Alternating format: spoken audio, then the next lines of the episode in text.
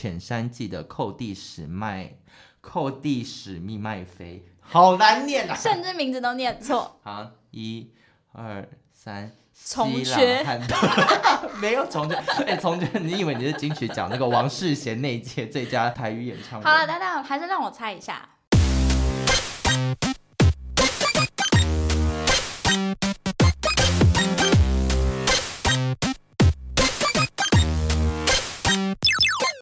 求神问卜找关洛英，鬼话连篇听关洛英。嗨，大家好，我是罗斯，我是克里斯。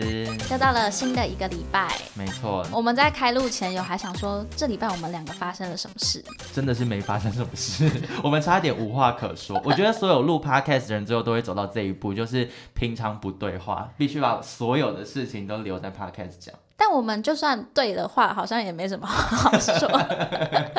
所以我刚刚就硬想了一些，这个礼拜发生了一件有趣的事情。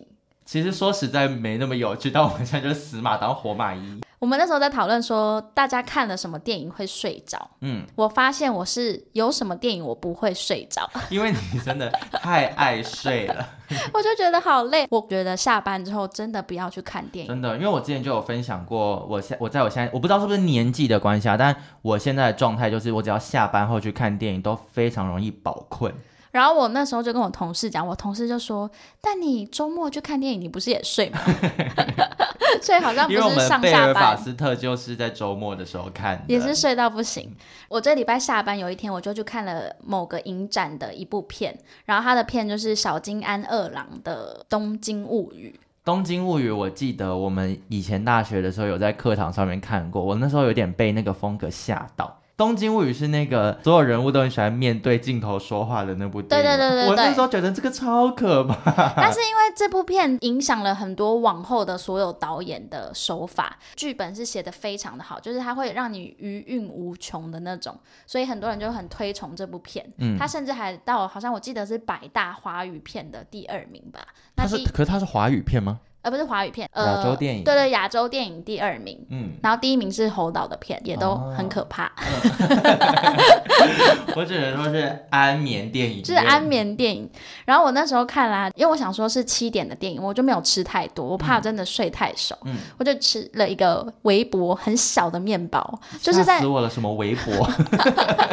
很微小的面包，就是你知道在森林里面你走丢的时候，你会丢一块面包，丢一块面包，留下痕迹。小面包屑，差不多那个大小，然后我一吃完直接睡着，哎，好夸张哦！那个面包一定是有被下药。我睡醒的时候，片子里面的奶奶，嗯，就死了。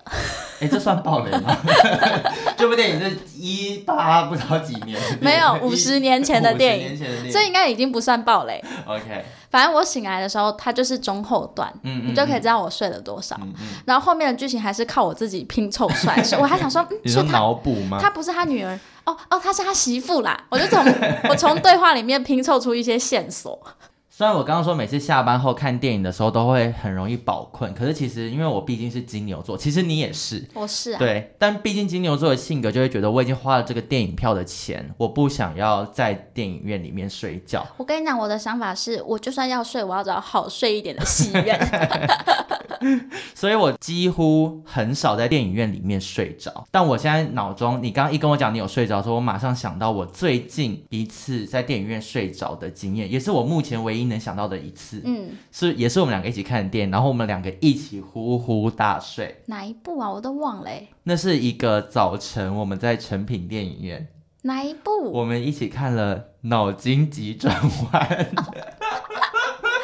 睡到好好睡哦，睡到明明就是一个大家都很喜欢的迪士尼电影，然后我们两个睡到我我在那个什么冰崩哦还是什么，你知道那个幻想朋友大象对对对，那个冰崩一直在那边跑来跑去弄来弄去的时候，我真的是困到不行。我醒来的时候，那个冰崩好像要消失了，还是要干嘛？我根本搞不清楚发生什么事。但是我们两个有共通点，起来就哭。对，起来就哭。我那那我记得那个女主角好像是她不太会有悲伤的情绪，因为乐乐支配了她的一切嘛。对对对对，然后后来是那个女生就终于可以流泪，就悠悠发挥了她的功用。那个我们两个又一起哭，这个超荒谬。我甚至这段我还想不起来剧情到底是什么，好累，到底人生多累啦？没关系啊，反正钱都花了，你管我要在电影院里面干嘛？大家应该也有这种经验吧？我觉得你们听的人有在笑的话，就代表你应该也很常在电影院睡着。那我是以下会有一些名单可以推荐，哪边很好睡？我觉得松仁微秀真的很不错。我跟你讲，那个百老汇也很好睡。真的啊，我们我们之前还在那边批评百老汇很恐怖，泰坦厅也很好睡。对，泰坦厅真的赞哎。然后有一些椅子比较挺的，我就不说了。我就建议戏院方。其实戏院方这样才是对的。那个椅子太挺，真的俺对俺对。好啦，那今天这集节目呢，先跟大家预告一下，我们今天不会推荐本周的新片。我们因应了奥斯卡即将到来，我们今天准备了一个奥斯卡的特辑，那我们就赶快一起来听。来到今天的第一个单元，刚好先跟大家介绍一下，就是我们这一集呢将会是以奥斯卡为主题。那其实会有这个想法，是因为每年的奥斯卡名单出来的时候，你你是会第一时间看的人吗？不是，我会有这个想法，应该是因为我们要蹭流量。不是吗？这不是最初的目标吗？你知道我的目标其实是因为我一直很喜欢看奥斯卡，而且我是入围名单一出来的时候，就会立刻去 Google 被提名的电影有哪些的。哦。Oh, 但蹭流量，我觉得也是一个很重要的重点。因 为我自己是因为工作上面本来就会要知道这一些，然后我嗯嗯嗯我原本有提议跟克里斯提议说我们要做这一集，就是因为毕竟我们的节目还是要靠一些 hashtag。而且你真的为了这个节目变得很市侩，因为其实有这个想法，我很早之前就已经有提过，说我想要来录一集奥斯卡入围。我还说要吗？他说啊，都没看过，有什么好讲的？但我先跟大家预告，因为我还是很多片没有看。我也是，我还有很多电影没有看。我刚刚在做功课的时候，我没有在查那些人什么生平背景，或者说入围几次。嗯、我是在以以前考学测的时候删去法。而且你的功课大概只做十分钟吧？就在刚刚。我等一下就是会以一个主持人的身份访问你，因为毕竟你做的功课比较多，所以。但我也没，我今天就是抱着一个用很影迷主观的心情在分享我的预测。我们需要的就是这个。好，那等一下就是规则就会是我们会先一一介绍每一个我们要预测的奖项的入围名单有哪些，然后我们要一起说出我们觉得那个奖项会得奖的人是谁。哎，等下，那我们。就是今天预测完之后，我们就要把名单记录下来，嗯、然后到时候等那个颁奖典礼到的时候，我们要来看我们彼此的命中率是怎么样。那命对多一点的人是可以怎么样？好，我跟你说，就像最近几次，我其实都对于录音的品质没有特满意。嗯，我们下次要不要去录音室录？然后输的那个人就负责付录音室的。钱你说就是一个小时五百多块那一家？五六百，我我有看到蛮多家的。要不要我为了听众的耳朵，我们就让他们听一次什么叫高品质的录音。大家要吗？让我听到你们的声音。哎、欸，而且那个我要让那个阿木木，我们上礼拜说他上礼拜说我们声音很好听，我要让他知，我要让他知道什么样才叫真正好听的声音。他这个木耳不要再闹了。好，赌下去。要不要？就是，而且因为我们俩都是金牛座，然后这个月又一直花很多钱，没错。要赌下去吗？我觉得就赌下去。那先说好，那个录音只能录一个小时。没有哦，人家我有看过，人家就是最低是一点五个小时。哦，OK OK。我们就以一点五个小时好不好？因为我们最近几次录音大概一点五小时可以录完。那我觉得先要导播先暂停，我要非常认真。你要不要再做三十分钟功课？我觉得我们明天再录，因为我现在要先看完犬山记那些上帝之手啊什么在 Netflix 上面看到的。我。我觉得还有一件事就是要摸着良心，因为我们很容易被那种就是各个影评，然后各个那种赛前分析影响。Oh. 但我必须说，我这一次完全会以我的个人主观意见来预测。但当然也有一些是可能我没有看过电影，但我预测他会得奖，是我一些我的私心，这个我都会我们在分析的时候都要讲出，就是真的自己内心真实的想法，要有脉络。你不能手指是这样，好，我答应你。然后我手是这样交叉的，我跟你说，你就会被恶魔夺走。好，反正就是我们。等一下呢，就是双方会一起来预测这一届奥斯卡的得奖名单，然后来看看谁最终会为了大家的录音品质而付出代价。好紧张哦，我五年来没有那么紧张。好，那马上要开始喽。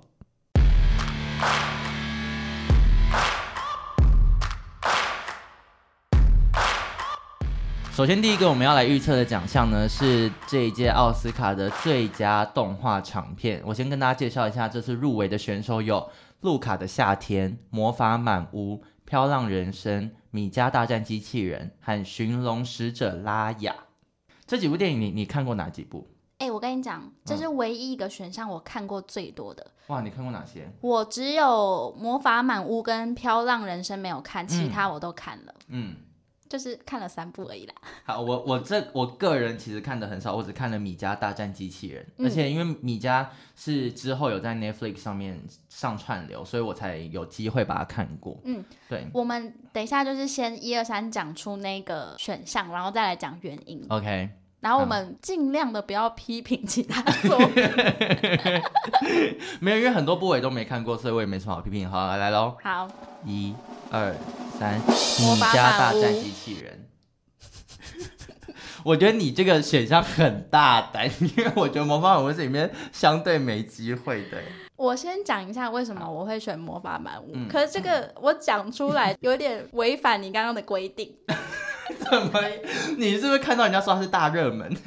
算是。然后因为我今天早上有看一个。得奖名单就是美国制片工会得奖名单，哦，对，今天公布。他每次公布的得奖名单，其实有七成都是会跟奥斯卡得奖的名单重复，嗯，所以我有稍微参考了一下下，嗯。然后另外一个是我自己，我必须跟那个米家大战机器人说一声抱歉，嗯，因为我非常喜欢这部片，我是喜欢到我一直叫克里斯去看。我觉得米家现在没有开心呢，你投给一个你根本没看过的电影，我就是偶尔删去法的。寻龙使者拉雅我有看，嗯，然后看完就是嗯还 OK，嗯，哦，刚刚差点批评，就是还行。然后我就先稍微把它划掉。路卡的夏天我也觉得还行，所以就划掉。嗯，然后漂浪人生是还没上映嘛，因为台湾是快要上映，但是我觉得它的议题性可能稍微重一点点，嗯，就会比较失去了那个动画的感觉，娱乐性嘛。对对对对，嗯，所以我也先删去它。那因为米家，我个人非常的喜欢，然后不投给他，因为魔法满屋真的太多人说了啦，哦，所以我就稍微先赌注给他。好，我个人投给米家大战机器人的原因，其实我有另外一部片在拉扯，是《飘浪人生》，是我也还没有看过，但我我也同样也买了那个预售票，我现在非常期待。嗯，那因为《飘浪人生》它的议题性很强嘛，它讲的是那个阿富汗的难民要逃离阿富汗到丹麦。然后它是，其他其实是一部纪录片，可是用动画的方式呈现。我在看那个预告片的时候，会一直想到我们大学曾经看过一部电影叫《茉莉人生》。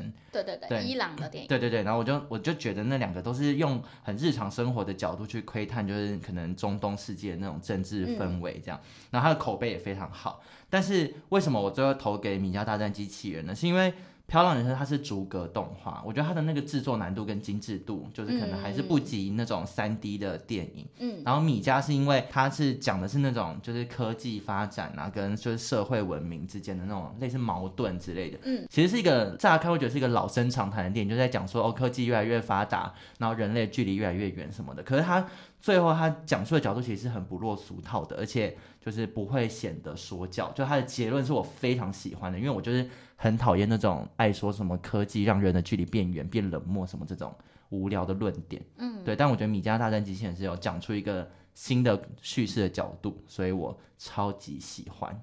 而且大家真的要去看，因为好好笑，真的好好看。而且你在 Netflix 上面就可以看到，就是现在立刻打开。真的，我觉得《米家大战机器人》错就错在它名字取得很烂。因为我那时候一直继承米家就是你家，就是类似，它名字取得有一点，就是你不会想点开，可是你一旦看下去，它就是非常的有趣，而且因为它节奏超快，嗯、然后有一点是，就它中间有穿插一些手绘的动画，我觉得它的画风，它很多迷音的东西，对对对对对，超级爱。它的画风是蛮特别，不是像一般迪士尼或皮克斯会出现的那种。嗯，好，怎么办？我现在好像讲一讲，没有哦，没有，我的心还是压在魔法满屋。那接下来下一个奖项呢？我们要来预测的是最佳原创剧本。一，等等等等等等，怎么了？我想一下，因为这个这一题，我又甚至用这一题，这一题我有两个在猜想。好啦好啦，没有什么猜不猜想，你就是主观。一、二、三，世界上最烂的人，贝尔法斯特跟世界上最烂的人是我唯二看的。两部原创剧本入围的电影，因为我刚刚也是犹豫贝尔法斯特还是这一部，哦，真的哦，嗯，所以我们两个其实我们两个只是最终做出不同的选择，但想法上蛮一致的。对，但如果到时候真的是贝尔法斯特赢的话，我也是就是恭喜 啊，不然嘞，如果是王者理查，没有，我也是希望他会得啊。对对对，这很像我两块心头肉在争。世界上最烂的人，我最后把它舍弃，是因为我觉得其实。女性成长电影对我来讲，这部故事就是讲的很完整，然后很恰如其分，可是并没有很让我觉得这个剧本惊喜的地方。我觉得就是写中了很多我们啊，或是一些年轻男女的心声。可是以故事的宏观的角度的话，我会觉得给贝尔法斯特更为我我心目中更符合我对原创作剧本的想象。嗯，我会给世界上最烂的人，原因是因为。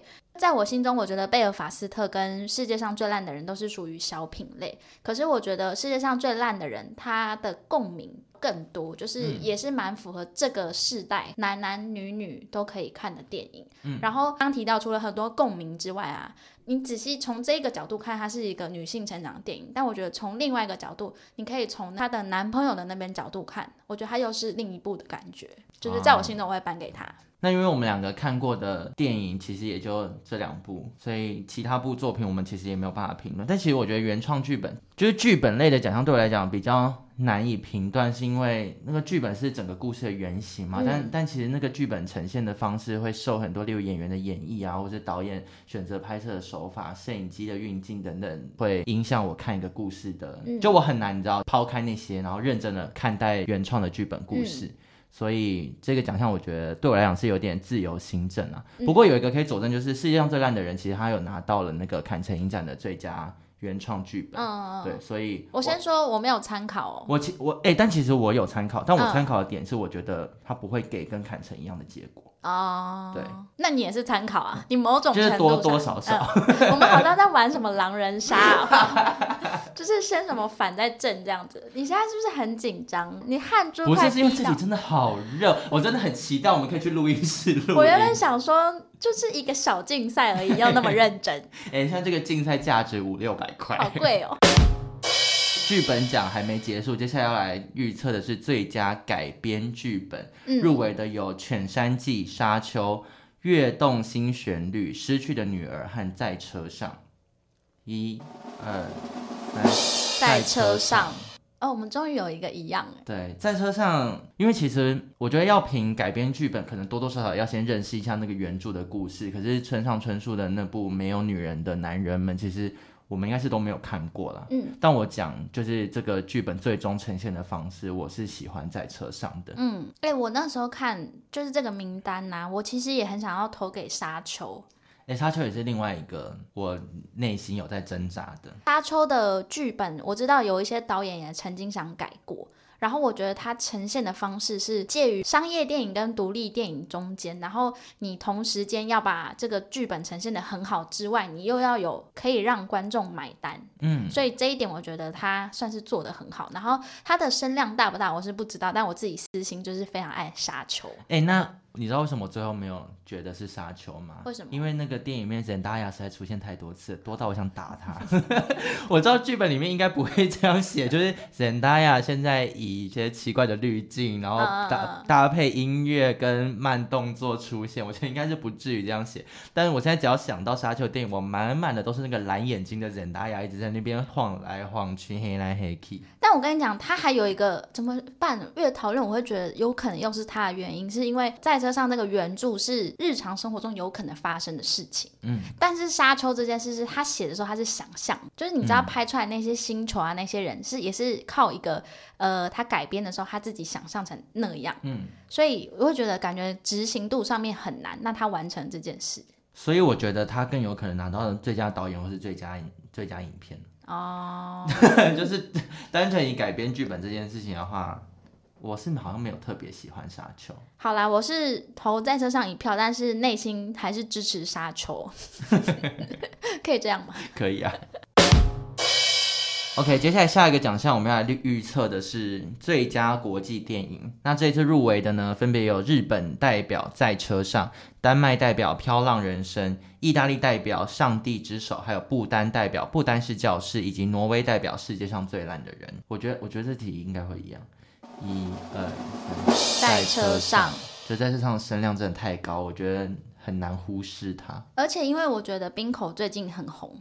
嗯，就是他在国际间已经慢慢的受到瞩目，啊、就是比之前的电影都还更受欢迎。我觉得他承袭了《寄生上流》的这个亚洲风潮。对，奉俊昊也很大赞，嗯、就是大赞冰口这样子，所以大家应该有看在眼里吧？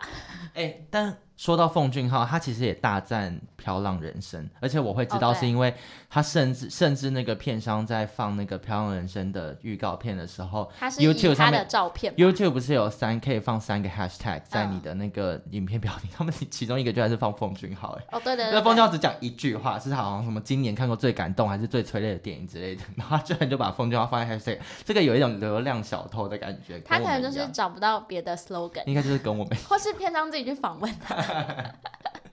那其实今年的国最佳国际电影，其实很多部都不止入围一个奖项。哎、欸，那你有没有第二部？就是第二个挣扎的、啊，就是《漂亮人生》啊。你是《漂亮人生》？我第二个挣扎是《漂亮人生》。就今年很多国际电影都不止入围一项，像刚刚讲到世界上最烂的人，就还有入围了最佳原创剧本嘛。然后日本代表在车上有入围了最佳影片、最佳导演和最佳改编剧本。然后《漂亮人生》其实也入围了三个奖项，刚刚像刚刚的那个动画电影、动画长片，然后还有纪录片，对，所以算是今年国际电影在奥斯卡上面其实是都占有蛮大的一个地位。所以其实今年的国国际电影对我来讲是竞争激烈，可是结果蛮明显的。有的明显？我觉得以声势来说，你讲的一部夏日电影公会的小同胞一样。就是我觉得声势上看，乍看蛮明显的，声声浪这样子。对啊，我自己心中的觉得有可能的名单是意大利的《上帝之手》哎，《上帝之手》是里面少数就是就只入围了最佳国际电影的。我会这样觉得是因为你有看过了吗？我没有看，我上班的时候就跟同事小聊天，嗯、然后同事就是也都看了这些，然后他一直狂推我要看《上帝之手》。我怀疑他是工会里面的人。哎、欸，上帝之手其实，在 Netflix 上面也可以。也有，对对，可以。哎、欸，我突然想要讲，就 Netflix 这件事情。嗯，其实我很不喜欢电影直接上串流，因为我个人看电影是很需要好的环境跟氛围。嗯、我觉得在家看怎么样？就尤其是那种不那么好消化的电影，我真的不想要在家看，我就想要关把我自己关在电影院里面。嗯，所以就是其实很多片，像是什么。就是今年有入围的，像《上帝之手》啊，或者是《犬山记》，其实都是直接上。千万别抬头也是。对对，都直接上串流，我就是很不爽。但我觉得这是现在的趋势，因为像之前从罗马开始就是这样。不喜欢这个趋势。你可能要抗议一下。跟谁？就是跟整个跟你同事好吧？他是不是工会的？跟整个电影产业，因为很多电影他花了大成本，他只只上院线，然后最后才上平台，他可能估算过，就其实平台赚的更多，就是现实面是、哦。应该说现在有很多电影，其实他也都拿了这些串流平台的投资啊。对啊。对，所以啊，就也没办法啦。好吧，我们就是我，我一个人怎么对抗整个工电影工业？还是就把你关到牢里？你不是喜欢被关在一个空间？为什么在电梯里看？我在电梯里面自己放投影机。接下来要预测的这个奖项，我们非常心虚。对，我们要来预测的是最佳男配角。那入围的有贝尔法斯特的西朗汉德、跃动新旋律的特洛伊科特苏尔、成为里卡多之路的 J.K. 西蒙斯。犬山记的杰西·普莱蒙，还有犬山记的寇蒂史麦、寇蒂史密麦菲，好难念啊！甚至名字都念错。好，一、二、三，重缺，没有重缺。哎、欸，重缺，你以为你是金曲奖那个王世贤那一届最佳台语演唱会？好了，等等，还是让我猜一下，因为毕竟这是攸关录音室的钱。等下，等下要猜是不是？因为我原本想说，我只看过这一部，所以我没有猜。我就是啊，我只看过，所以我就选。因为我只看过贝尔法斯特啊，我也是啊，但是我觉得不会是他。就他没到，对，他在那个里面不会，所以这个是我删去法。那另外三部我都没有看，你是看过《全山记》哦？没有啊，还没看。那你看什么？你也是看过贝尔法斯特？啊那你是猜什么？不是，因为如果要猜，我可能会猜《全山记》的其中一个。可是因为那两个我也不知道他们在干嘛，所以 这两个很难选。但嗯，好啦，还是这个我们不要，这样比较公平。不要预测了吗？对，不要预测他，你觉得嘞？我觉得男女配都可以不要预测。好，那男女配我们都不要，不好意思哦，各位。因为也没有重缺这个选项，不好意思，真的听众真的很拍谁啦？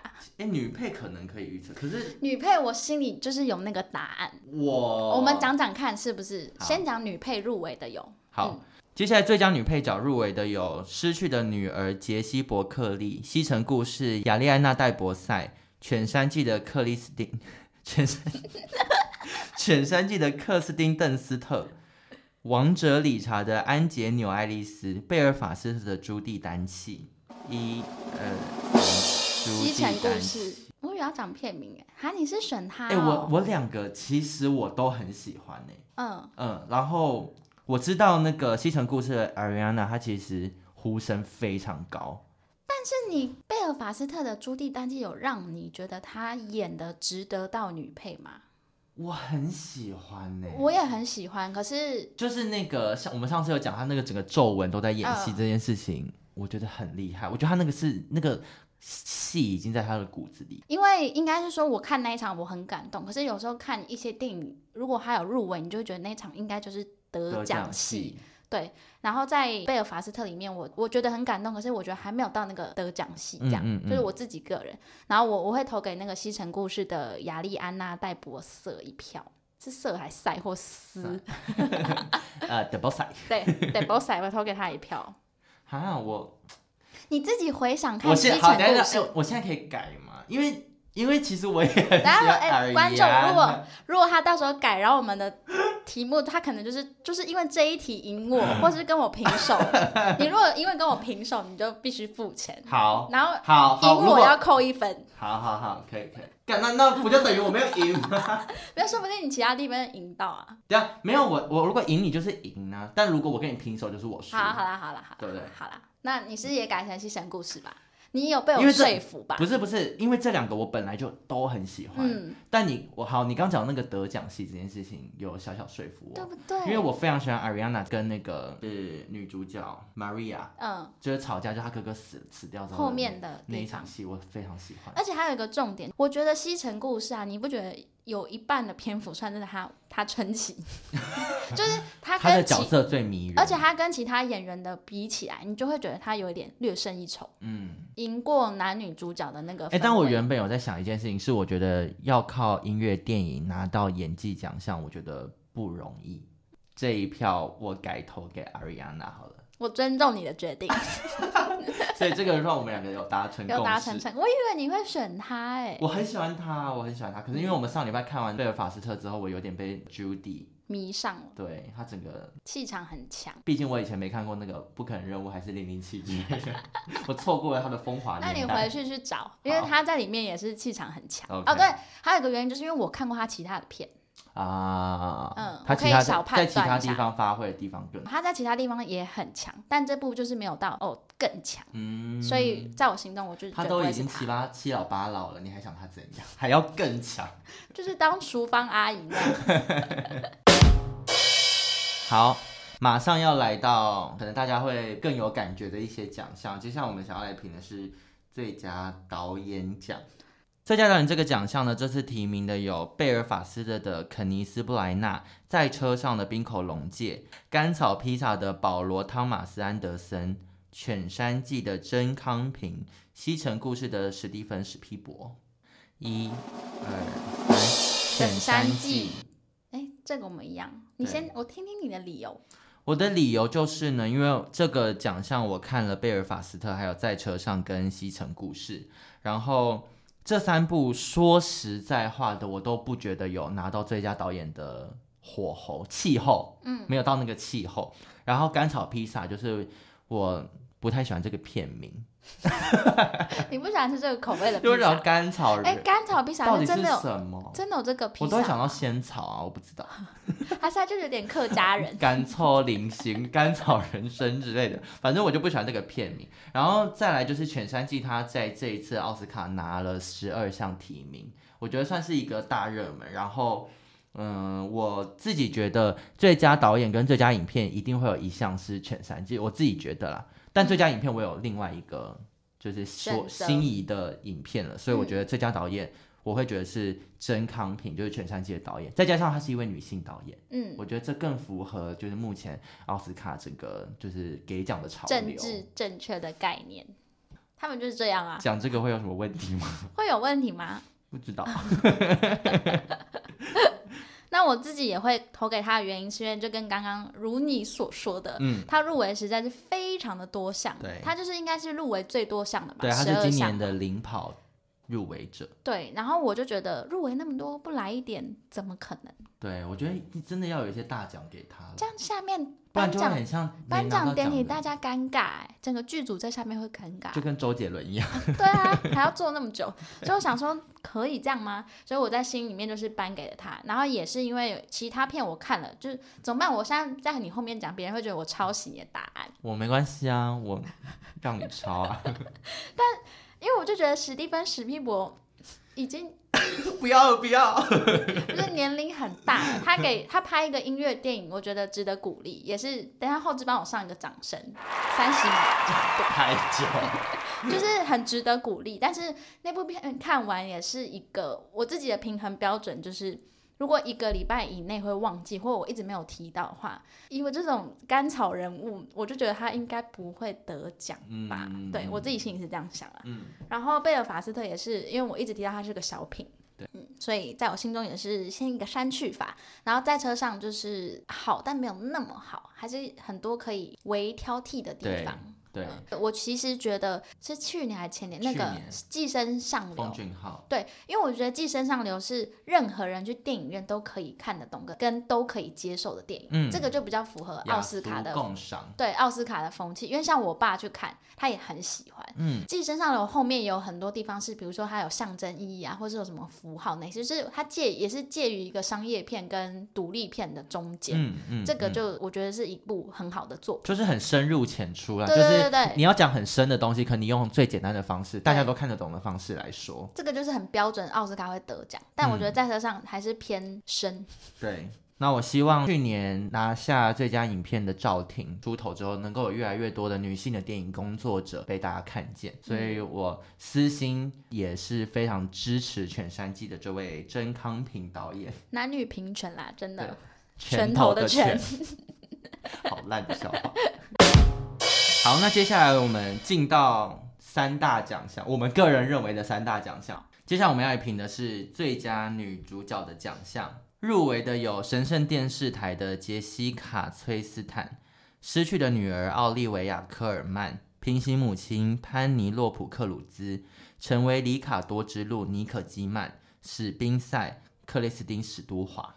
我跟你说，这个我超心虚，我一部都没看过。我也是，而且这个我觉得我也是一个平猜，这这题还要录吗？那不然我们心虚的猜猜看。就心虚的猜啊。那这题要算分吗？要啊，也要。真的真的是盲猜的最高极限，因为真的盲。好，一、二、三，成为里卡多之路。我我个人内心也有另外一个挣扎的。那我为什么会选成为里卡多之路？是因为。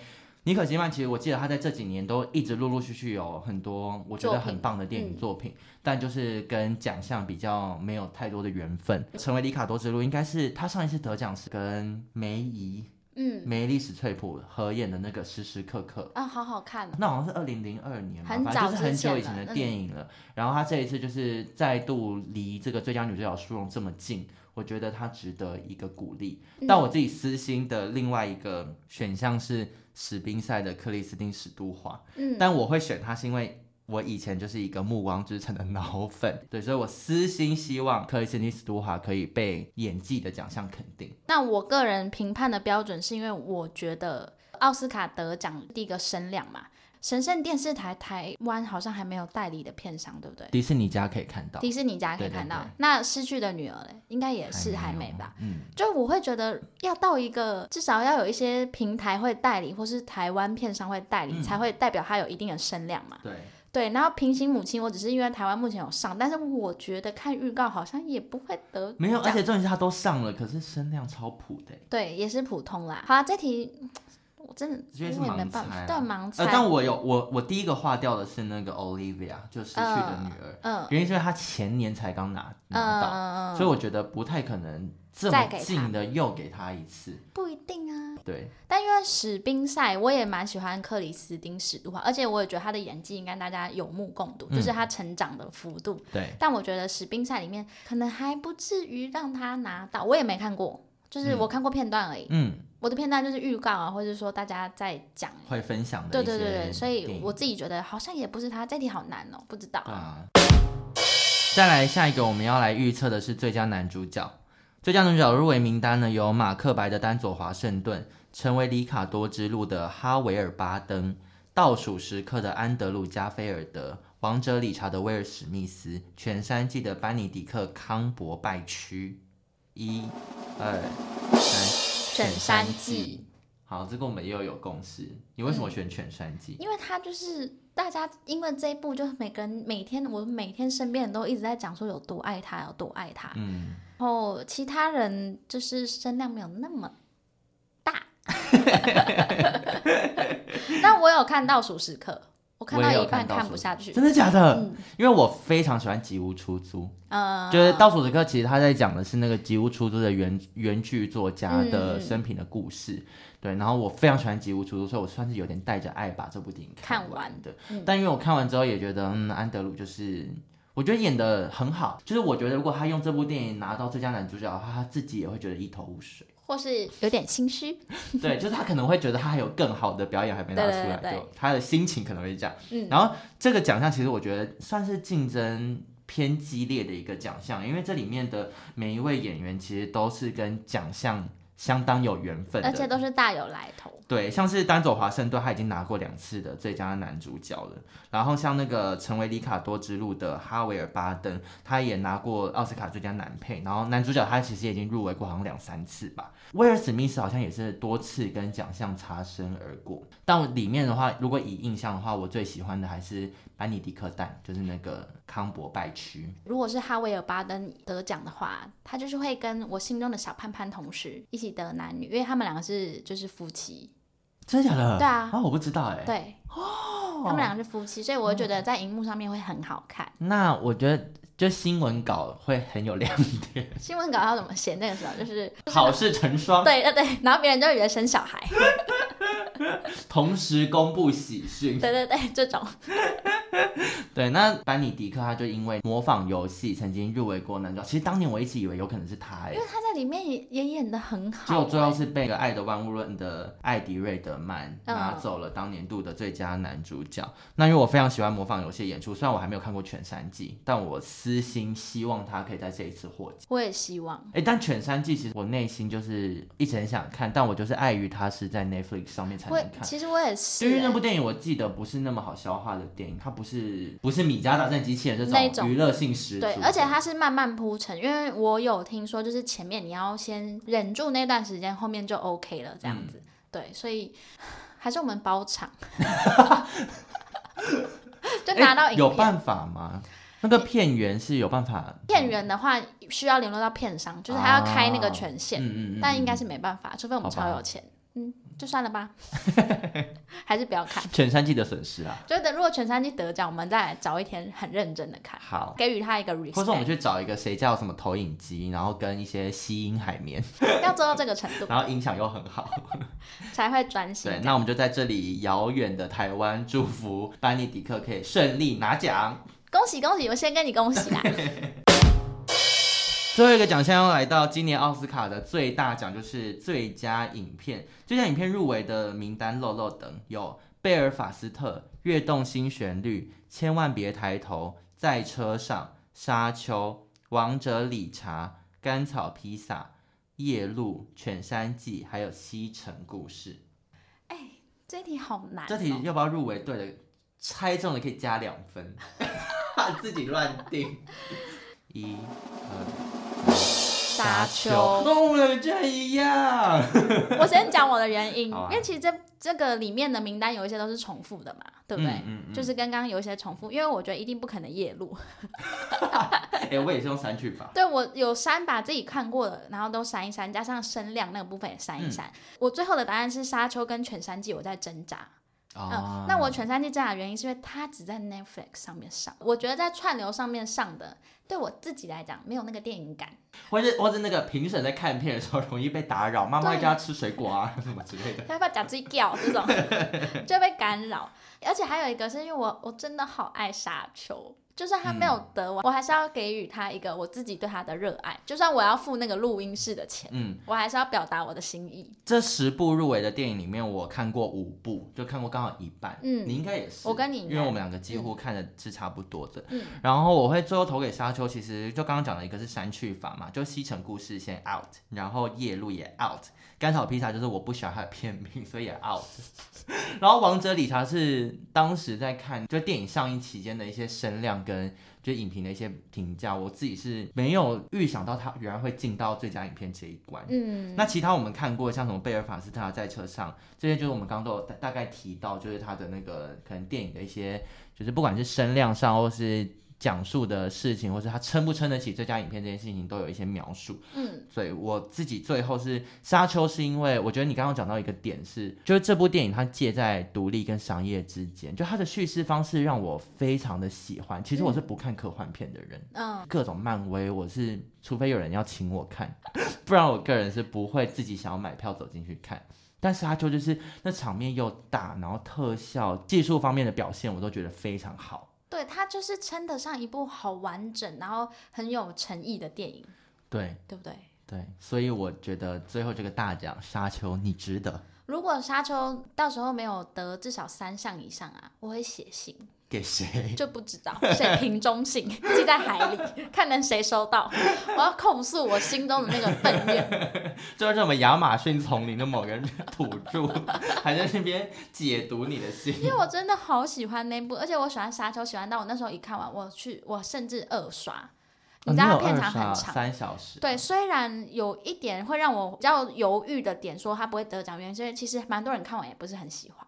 啊，对不对？哦、有你有你有听过吗？嗯、有吧？因为蛮多人就说蛮沉闷啊，或者是什么的。哦，对，因为大家有的人可能会预期它就像漫威一样刺激。对，尤其是里面的卡斯的。然后简大牙又一直出现。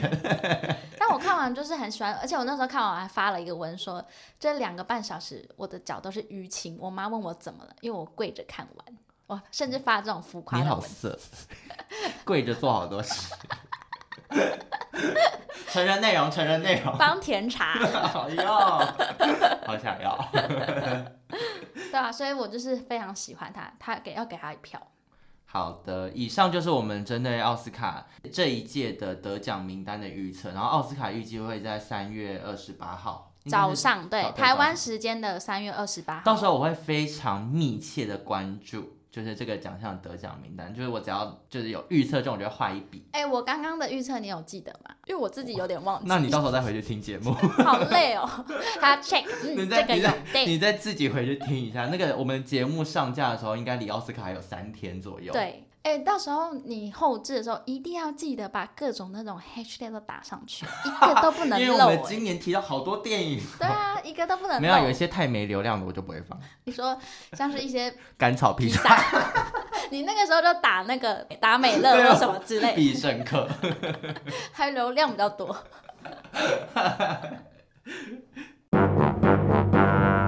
网友发问。录到现在，突然内心有点沉重，因为发生了两件蛮可怕的事情。对，因为我刚刚突然接到电话，就是身边有人呢在厕所滑倒，然后他就传了一个照片，是眉毛上方是一一道很大的很大的痕，就是一定要缝的那种痕迹。而且为什么他不在那个地方缝一缝？就是在，因为他们在出差，在对对对对对，高雄嘛？可能他就对在高雄，他可能就想要回来。但那个好痛，哦，很深呢，欸，好深呢，欸，好可怕，嗯。我觉得听众现在听到这一段就一头雾水，怎么画风骤变？因为我们刚刚很震惊，然后我也讲一个我刚刚遇到很可怕的事情。嗯，聪明的听众刚刚听到一半，应该会觉得我有一段时间很沉默。哦，我连我连在你旁边都没感觉到，我觉得你只是没做功课，现在不知道讲什么。因为我刚突然收到一个讯息，就是我们工作群组，嗯，然后我同事就说，因为他今天值班，然后他就说，嗯、公司旁边的巷子不知为何被拉上了刑案的封锁布条。干。另外一个同事就问说，有很多人围观吗？他说没有，但巷子里很暗，一个路人都没有，只有看到一滩碎石在地上，然后。布条上面就是写说刑案现场，所以是有出现什么命案吗？还是说什么？还是在拍光的那个？你说 花灯初上，你会觉得很可怕吗？很恐怖，因为我不相信碎石掉下来，碎石掉下来就是拉一个黄色或是三三角我以为碎石掉下来，我以为碎石是可能有人跳楼嘛，哦，然后石头碎掉是吗？可地上应该会有布，哎，也有可能呢，嗯，好恐怖哦，细思极恐。嗯，不用细思，这个粗丝我都觉得恐，好可怕，我们又不敢上班。你觉得你想的很好哎。